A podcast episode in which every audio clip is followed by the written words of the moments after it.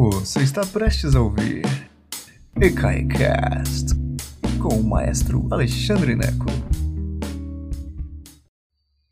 Boa tarde, senhoras e senhores. Que prazer imenso estar aqui com vocês nesta tarde meio nublada aqui no Distrito Federal.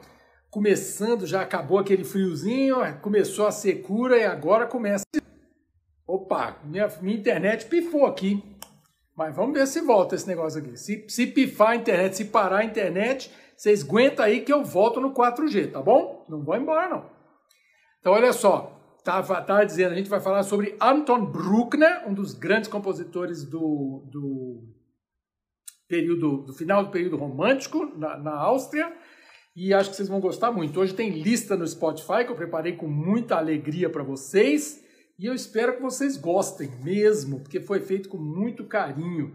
Todo mundo que canta em coral, coral, coral mais é, tradicional, já cantou, quer cantar Ox Justi, ou um Graduale, ou uma Ave Maria do Bruckner, porque assim é, é como o cantor de coral conhece o Bruckner, tá bom? Então vamos lá começar esta aula, mas não sem antes lembrar a vocês que este canal é gratuito e se você quiser que ele continue gratuito, eu gostaria muito que vocês ajudassem a manter o canal gratuito. ecai.com.br, dá um pulinho lá, onde você pode encontrar também o nosso índice. É só clicar em ecai.com.br, você clica em índice. Então, todos os nossos vídeos lá, mais de 500 vídeos gratuitos para você.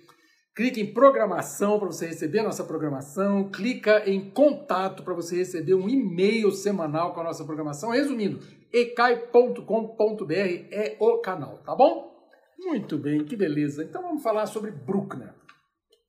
Antes de começar, olha só que interessante. Umas semanas atrás eu fiz uma palestra que se chamava Por que Brahms é o terceiro B? Porque é Bach, Johann Sebastian Bach, Beethoven e Brahms. E alguns internautas vieram me dar uma bronca, dizendo que eu achava, é, mas o, não é o Brahms, quem tinha que ser o terceiro B era o Bruckner. Bom, primeiro, quem faz a regra não sou eu, né? Mas é, eu gosto demais da produção de Bruckner. É, eu acho mais bonita do que a produção do Brahms. Mas quem sou eu na fila do pão, meninos e meninas? Quem sou eu? Ninguém. Eu não sou nada. Eu sou do pó. Eu vim do pó. Eu volto ao pó. Eu voltarei. Revertere ad locum tuum. Mas é isso. Eu gosto mais do Bruckner do que do Brahms. Eu concordo com os internautas que queriam que fosse que o Bruckner fosse o terceiro B. Mas Brahms era o O do Borogodó. Então é questão de gosto, né? Então vamos começar por aí. Outra coisa interessante.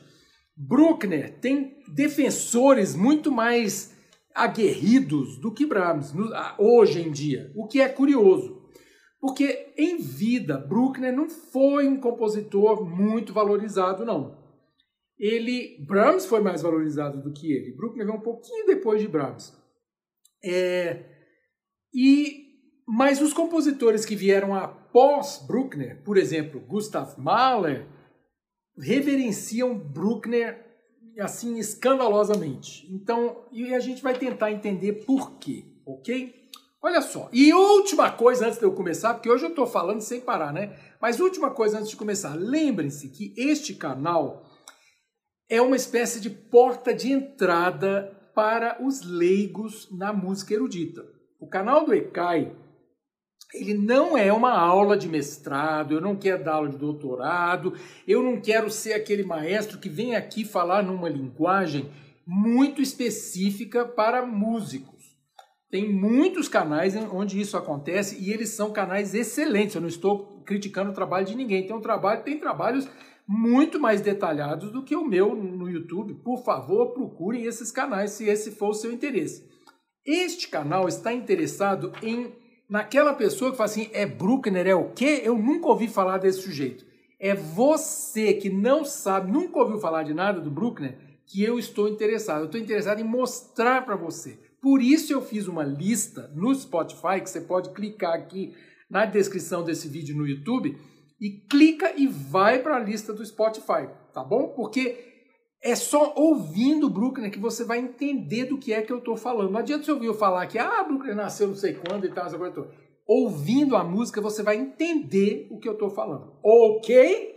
Olá, Alexandre Firmino, direto de Berlim, que vai cantar a, a missa em, em Fá do Bruckner na próxima, na próxima temporada. Bem-vindo aí, pessoal da Alemanha. Então, olha só. Anton Bruckner nasceu em 1824 e morreu em 1896, ok? Então, morreu aos 72 anos, no finalzinho do século XIX. Ele é um representante do período romântico austríaco, ok? Então, é, como representando o período romântico austríaco, período romântico da, da, germânico, ele tem um estilo é, que ele a, a, música dele é associada ao final desse período austro é, né, austríaco. Olha só, olha só, vou ler uma coisa aqui que é interessante porque eu ajuda a, a destrinchar essa frase. Se for na Wikipédia em inglês, eles vão dizer o seguinte: as sinfonias de, de Bruckner são, são emblemáticas, são simbólicas do final do romanticismo austro-germânico por causa das ricas harmonias. O que é ricas harmonias? É quando você muda a harmonia incrivelmente. Se você for, por exemplo, em Mozart, a harmonia segue o previsível.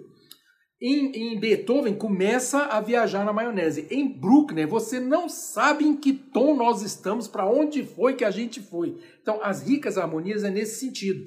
Você começa num lugar, parece uma exploração de uma caverna escura. Você fala, Jesus, onde é que eu tô? Onde eu diria um mineiro, né? Ah, então, ricas harmonias, caráter polifônico. O que, que, é isso, meu Deus? Muitas melodias acontecendo ao mesmo tempo. O Bruckner faz isso. Tem tanta coisa acontecendo ao mesmo tempo, você fala assim, Jesus, onde é que está a melodia aqui? E é porque tem várias melodias acontecendo ao mesmo tempo. E, finalmente, duração considerável. As sinfonias do Bruckner são longas, uma, mais de uma hora. As de Mozart tinha 15 minutos, a de Beethoven meia hora, a nona é uma exceção, né, que ela é mais longa, mais de uma hora mas as de Bruckner são longuíssimas. Você fala assim, gente, isso não vai acabar, não é? E aí eu vou ensinar você a ouvir a Sinfonia do Bruckner, tá bom? Bruckner é interessante porque ele era considerado moderno demais pelos tradicionalistas. Então, quem curtia Brahms, por exemplo, lá na época, gostava do Brahms porque o Brahms era quadradinho, você sabia onde ia, ele é uma espécie de volta ao período clássico, o Brahms. Assim, ele, ele é romântico até onde pode ser, mas ele respeitava normas. O Bruckner não. Então, os tradicionalistas, quem gostava de Brahms, não gostava de Bruckner. Falavam ah, esse Bruckner vai para vai para um monte de lugar que eu não sei onde é. Só que a curiosidade é que os modernosos olhavam para Bruckner e falavam, ih, esse cara é tradicional demais. Então, resumindo, o Bruckner era uma pessoa muito insegura, porque ele ouvia essas críticas, e diferente de Wagner, por exemplo, Wagner era muito parecido comigo, né? Tipo assim, você não gosta do meu trabalho? É mesmo, é pode ir para o outro canal, né? Wagner era assim. Bruckner não. Bruckner fazia uma coisa que eu digo para os meus alunos, ou digo para quem me pede opinião de música, por exemplo, fala assim, mas o que, você acha dessa música? Eu falo assim, não me mostra não. Porque você vai me mostrar essa música e eu vou dar a minha opinião. E você não quer minha opinião, a música é sua. Não, eu quero opinião. Aí eu vou lá e destruo a música. Porque é assim, nós músicos, a gente, a gente quando vai dar opinião, a gente, a gente fala assim, ah, eu acho que devia ser assim, essa. Só que essa não é minha música. O Bruckner sofreu muito por causa disso. Ele, ao contrário de Wagner, que tava. Wagner é igual Vila Lobos também, né? Vila Lobos chegou assim: quer nem saber o que você acha ou deixa de achar. Vila Lobos fazia a música dele e era como se fosse um, um quebra-gelo, um limpa-trilho. Ele passava e deixava a música dele. Você não gostou? Problema seu, né? Bruckner não era assim. Bruckner mostrava para os amigos, mostrava para os maestros, os maestros desciam o malho. Por exemplo, a Sinfonia número 7 do Bruckner, que é uma das que eu mais gosto, por isso que eu botei na lista para você, foi um grande sucesso. Foi o maior sucesso sinfônico da vida do Bruckner. Ele ficou tão feliz com a sétima que ele resolveu ouvir a oitava, porque foi a primeira vez que você vai ser um grande sucesso em vida. Ele escreveu a oitava e foi mostrar para o povo. O povo desceu o malho, aí ele fez outra versão, e mais outra versão, e mais outra versão. Ele faz tantas versões das músicas dele, de várias músicas dele, que Bruckner criou uma coisa na, na música, na linguagem musical que a gente chama de o problema Bruckner. The, the Bruckner Problem, em inglês. O problema Bruckner. Qual é o problema Bruckner? Quando você vai fazer uma sinfonia dele, você tem que ter certeza de qual versão você está fazendo. Porque ele escrevia, depois os críticos iam lá dizer, ah, isso aqui tá uma porcaria, essa parte aqui tá ruim, essa parte... Ele mudava. Tem tanta confusão que sinfo... essa oitava que eu falei, por exemplo, a oitava sinfonia, tem partes que a gente não sabe nem se foi ele mesmo que escreveu, porque ele era tão inseguro, e é impressionante que ele seja inseguro, porque a música dele é maravilhosa, é transcendental. Eu acho Deus falando através de música, eu acho Bruckner, mas ele era inseguro. Então isso é uma lição para nós músicos. Que a oitava eu estava falando, tem partes que ele deixou outras pessoas mexerem, porque ele estava inseguro. Falei assim, gente, como é que pode um homão daquele inseguro? Como é que pode? Mas era. Então assim, ele ele tinha medo das coisas, ele era esquisito nesse sentido. Então, assim, uma, uma mensagem para nós, músicos: nunca, jamais ninguém vai ser unanimidade, ok? Tem um monte de gente que vai achar o seu trabalho uma porcaria.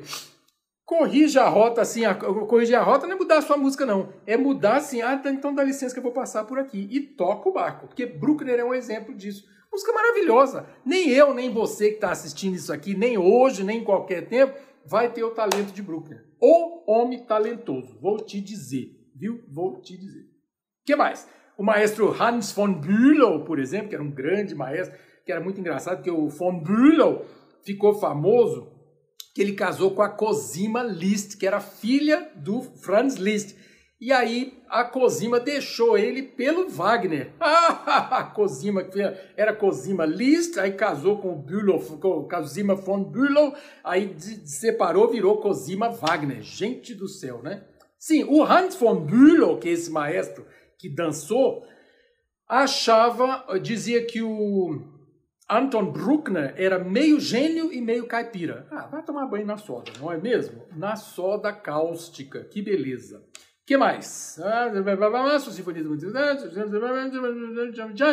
Agora é isso. Mahler, por exemplo, amava Bruckner. Era amigo do Bruckner. Mahler veio depois. Então, o Mahler era muito mais jovem que, que, que Bruckner. Mas o Mahler adorava a música do Bruckner. Inclusive, se você curte Mahler, você vai ouvir muito de Mahler nas sinfonias do Bruckner. É, um, é como se fosse um Mahler mais tradicional um pouco, ok? É isso. Então, minha, meu grande objetivo hoje, com a lista, que eu já vou passar para a lista que eu preparei para você, que é uma lista longa, meu objetivo hoje é apresentar Anton Bruckner para quem nunca ouviu falar dele, ok? Este é o meu objetivo e por isso essa lista foi preparada deste jeito, ok? A, a ordem da lista está feita para você ouvir a primeira coisa e falar, gente, que tem bonito, e continuar ouvindo, tá bom? Então vamos pela ordem, porque é uma, é uma lista de duas horas de duração, mas ela é uma lista didática, para você poder entender. E você só encontra a lista didática desse jeito aqui no canal do ECAI. Por isso que você deve nos ajudar, ecai.com.br. Contribui aí, olha o Pix 14 000198. Um real fará toda a diferença. Que beleza, né? Olha só, a gente começa com três peças coral, corais a capela. O que é a capela? Sem acompanhamento instrumental.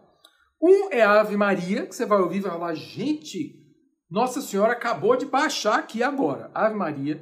Depois, Locus Iste, que é um desses motetos que todo coro quer cantar, todo coro erudito quer cantar, Locus Iste. Locus Iste é, é uma tradução do latim, é um, é um moteto. Moteto, para começar, é um, uma peça coral para várias vozes, ok? Com muitas palavras. Eita ferro! Depois você dá uma olhadinha na enciclopédia musical Ecai Moteto. Procura lá para ver a confusão que é. Mas Locus Iste, nossa segunda faixa, é, a tradução é este local é de Deus, este local é, é, pertence a Deus, é algo assim. É um, é um moteto escrito para a inauguração de igrejas ou para é, aniversário de igrejas. Então é muito útil, porque a sua igreja está fazendo 10 anos, canta Locus Ister, você está celebrando a presença de Deus naquele pedaço lá. Bruckner era muito religioso, muito religioso, ok? Então, primeiro Ave Maria, depois Locus Ister, e em terceiro, Christus Factus Est Pro Nobis, um, um outro moteto é, para Sexta-feira da Paixão, Cristo morreu por nós na cruz. E, nossa, é lindo de morrer. Então, três motetos, é, uma Ave Maria e dois motetos em a capela, para começar. Depois, eu coloquei dois movimentos de uma missa a capela também. É muito interessante porque é uma missa breve. O que é missa breve? É uma missa curtinha. Uma missa bem curtinha. São, eu botei só dois movimentos. O Kyrie e o Sanctus. Dá uma olhada. Se você não sabe o que é uma missa, dá uma olhadinha na nossa palestra sobre missa, que está na lista uh, Almanac Cultural, ok? Almanac Cultural. Então, missa. A missa tem cinco movimentos, o ordinário da missa. Kyrie, Glória, Credo, Sanctus e Agnus Dei, né? Kyrie é Senhor, tem piedade de nós. Glória, glória a Deus nas alturas. Credo é crer em Deus Pai Todo-Poderoso, Criador e Céu da Terra. Sanctus é Santo, Santo, Santo, Senhor Deus do Universo. E Agnus Dei é Cordeiro de Deus tirar o pecado do mundo, dar-nos a paz. Né? Você conhece isso, você já foi à missa, ou se não foi à missa, devia de qualquer jeito saber esse negócio, ok? Cultura geral. Então eu coloquei de, dessa missa, essa missa breve, que ele escreveu aos 20 anos de idade, quando ele trabalhava como professor numa cidadezinha chamada Kronstorf. Kronstorf, é isso mesmo, Kronstorf, na, no norte da Áustria.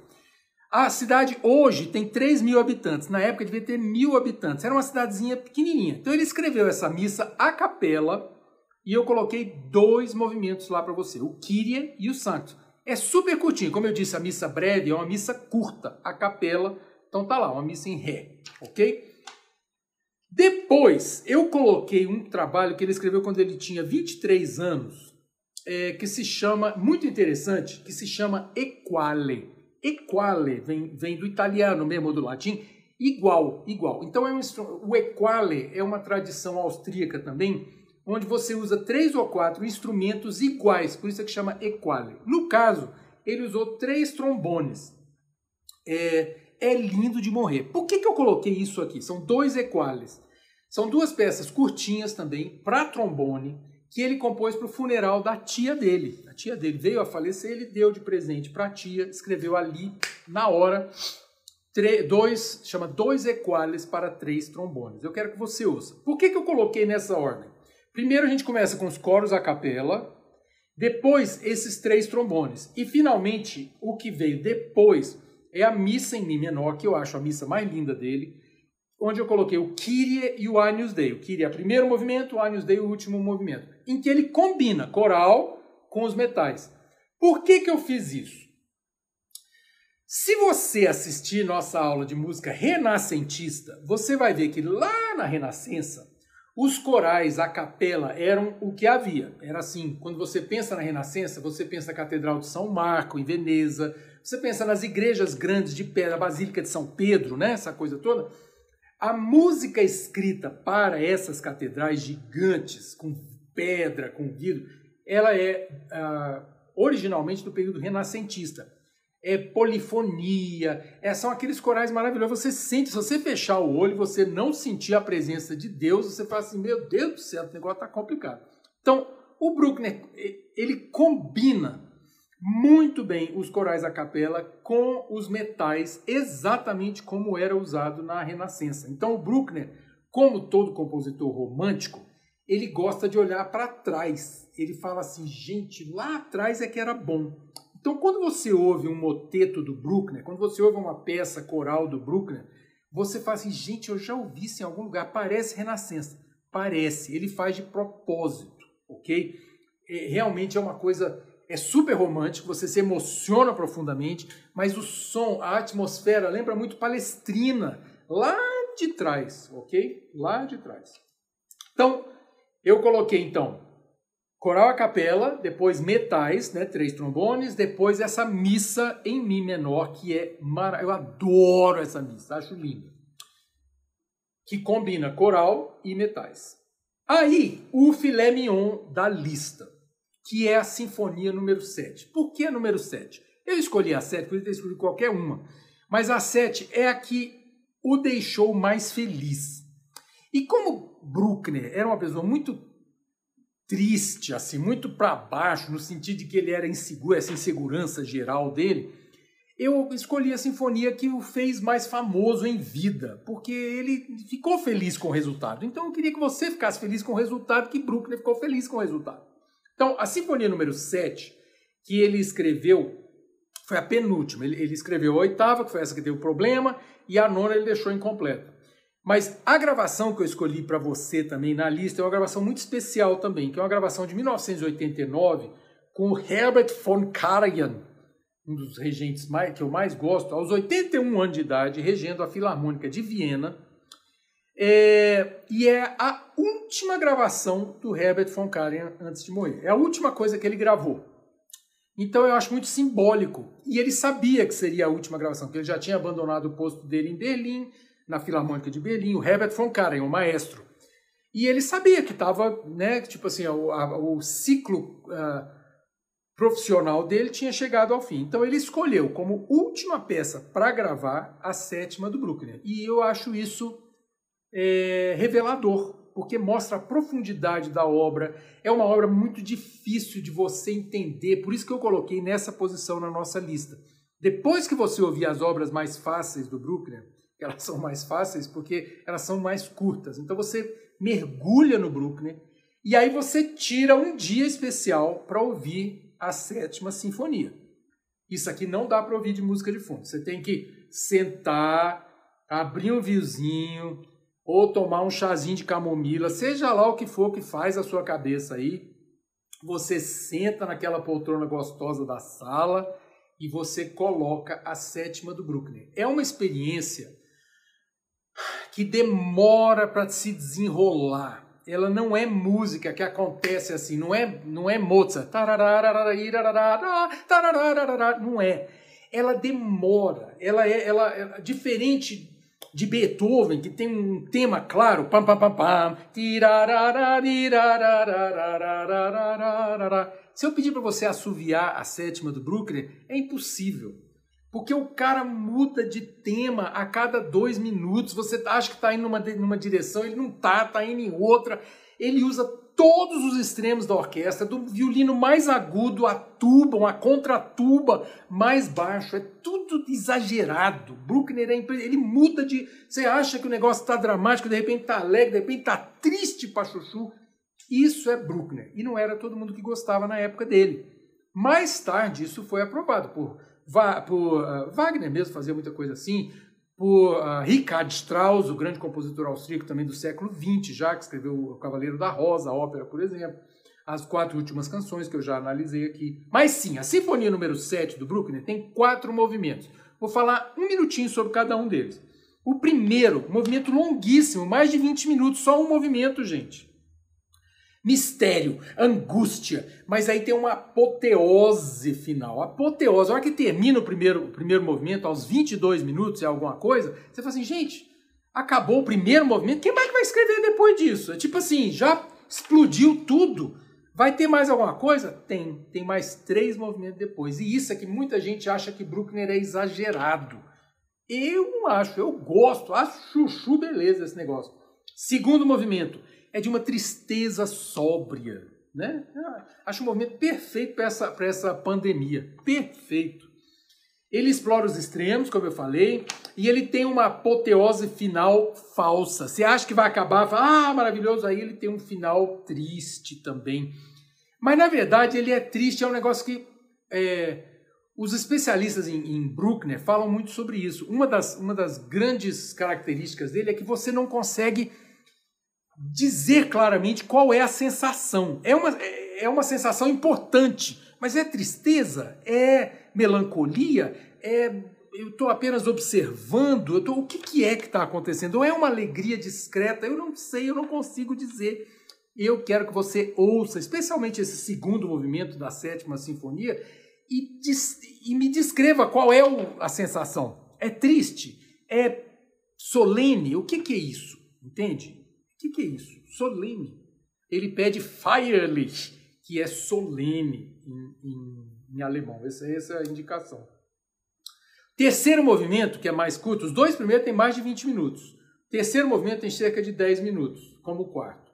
O terceiro tem um caráter diferente, ele é mais leve, mais rítmico. ele aí no final ele, ele é bem heróico, parece host com os planetas, que eu já falei sobre os planetas aqui, uma coisa meio heróica.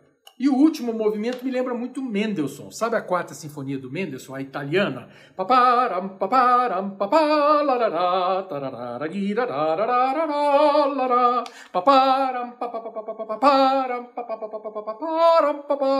Já falei sobre Mendelssohn aqui. Então, eu sinto o quarto movimento evocativo de Mendelssohn. É, e aí no meio lá, você acha que vai, ele vai nessa leveza, no meio do nada ele tem um uníssono, com todos os metais tocando a mesma melodia. Um poder incrível, é como se fosse um canto gregoriano de metal no meio. Ouça isso, procure essa sessão. É uma música que, sei lá, é uma coisa meio exagerada, parece, parece trilha sonora de Harry Potter, para os Harry Potterianos aí. E aí o final tem uma apoteose apoteótica. Vou te contar, é uma coisa assim, parece que vai explodir tudo. Eu acho maravilhoso. Eu ouço isso e entendo por que, que Mahler gostava tanto de Bruckner. Esse último movimento é Mahler puro, só que 20 anos antes de Mahler. Interessante isso, ok? Por último, depois da, da, da sétima sinfonia, eu guardei uma surpresa para você, uma peça que não é muito conhecida dele não, do Bruckner. É o Salmo 150. O pessoal que conhece a Bíblia sabe que o Salmo 150 é, primeiro, Salmo. O que é Salmo, gente? Salmo é lá do Pentateuco, né, do, do Velho Testamento. E os salmos são, são eh, cantos, né, é, antes de Jesus, é Velho Testamento. E o Salmo 150 especificamente é o meu salmo favorito, porque ele fala assim: tudo que respira, louve a Deus. Aí como é que funciona isso? Então, assim, por exemplo, esse papel aqui está respirando, está fazendo barulho, então que essa música louve a Deus, que é meu pulmão louve a Deus. Esse é o, o espírito do Salmo 150. E Bruckner usou, em vez de usar a versão em latim, é, que eu já não me lembro agora como é que é, estou tá, nervoso aqui, mas ah, em vez de, porque basicamente é tudo que respira louve a Javé, é, louvai-o com tímpanos sonoros, louvai-o com a harpa, louvai-o com a duf, aí você vai, né? São, são instrumentos antigos também. Mas basicamente ele usa essa, esse texto, só que ele usa na tradução de Martinho Lutero em alemão. Vocês lembram que o Lutero, lá da Reforma, traduziu a Bíblia e, evidentemente, traduziu os Salmos. Então ele usa a versão do Lutero. Começa com um aleluia que não está no salmo, mas começa com um aleluia berrando, coral gritando, soprano, urrando, orquestra pesada, é um negócio assim para explodir. Uma peça com oito minutos mais ou menos que eu acho linda de morrer. Que ela tem soprano, coral e orquestra e termina a sessão final é uma fuga, porque a fuga é o, o que há, né, de, de lindo. Então assim, é uma peça muito escandalosa que eu escolhi para terminar essa lista do Brooklyn. Agora, o que eu quero que você faça é isso. Vai na lista, mas você ouve ela em etapas. Não dá para ouvir ela toda de uma vez, a não ser que você já seja, é, é, como é que fala, fã do Brooklyn. Para ouvir essa lista, você ouve primeiro as peças que eu preparei antes da Sinfonia número 7. Ouve elas, são fáceis de ouvir. Se você não gostar, é melhor você procurar uma outra arte, porque você não gosta de música então, né? Mas então você ouve primeiro as, as peças que eu preparei antes da Sinfonia número 7. Aí vai tomar banho, vai assistir as Olimpíadas, aí você volta, abre um vinho, né? E aí você ouve a sétima sinfonia, ouve os quatro movimentos, um atrás do outro. Precisa de paciência, uma hora de duração. E aí, se der tempo, você ouve o finalzinho, que é o Salmo 150. Louvai a Javé no seu santuário, e por aí vai. Tá bom? É isso, meninos e meninas. Bruckner é lindo de morrer, mas você tem que ouvir. Não acredite em mim, não, tá bom? Um beijo enorme para vocês e a gente se vê brevemente, tá bom? Beijão para vocês. Bye! Obrigado por nos escutar. Agora, seja sempre o primeiro a saber da programação. Assine nossa newsletter em ecai.com.br.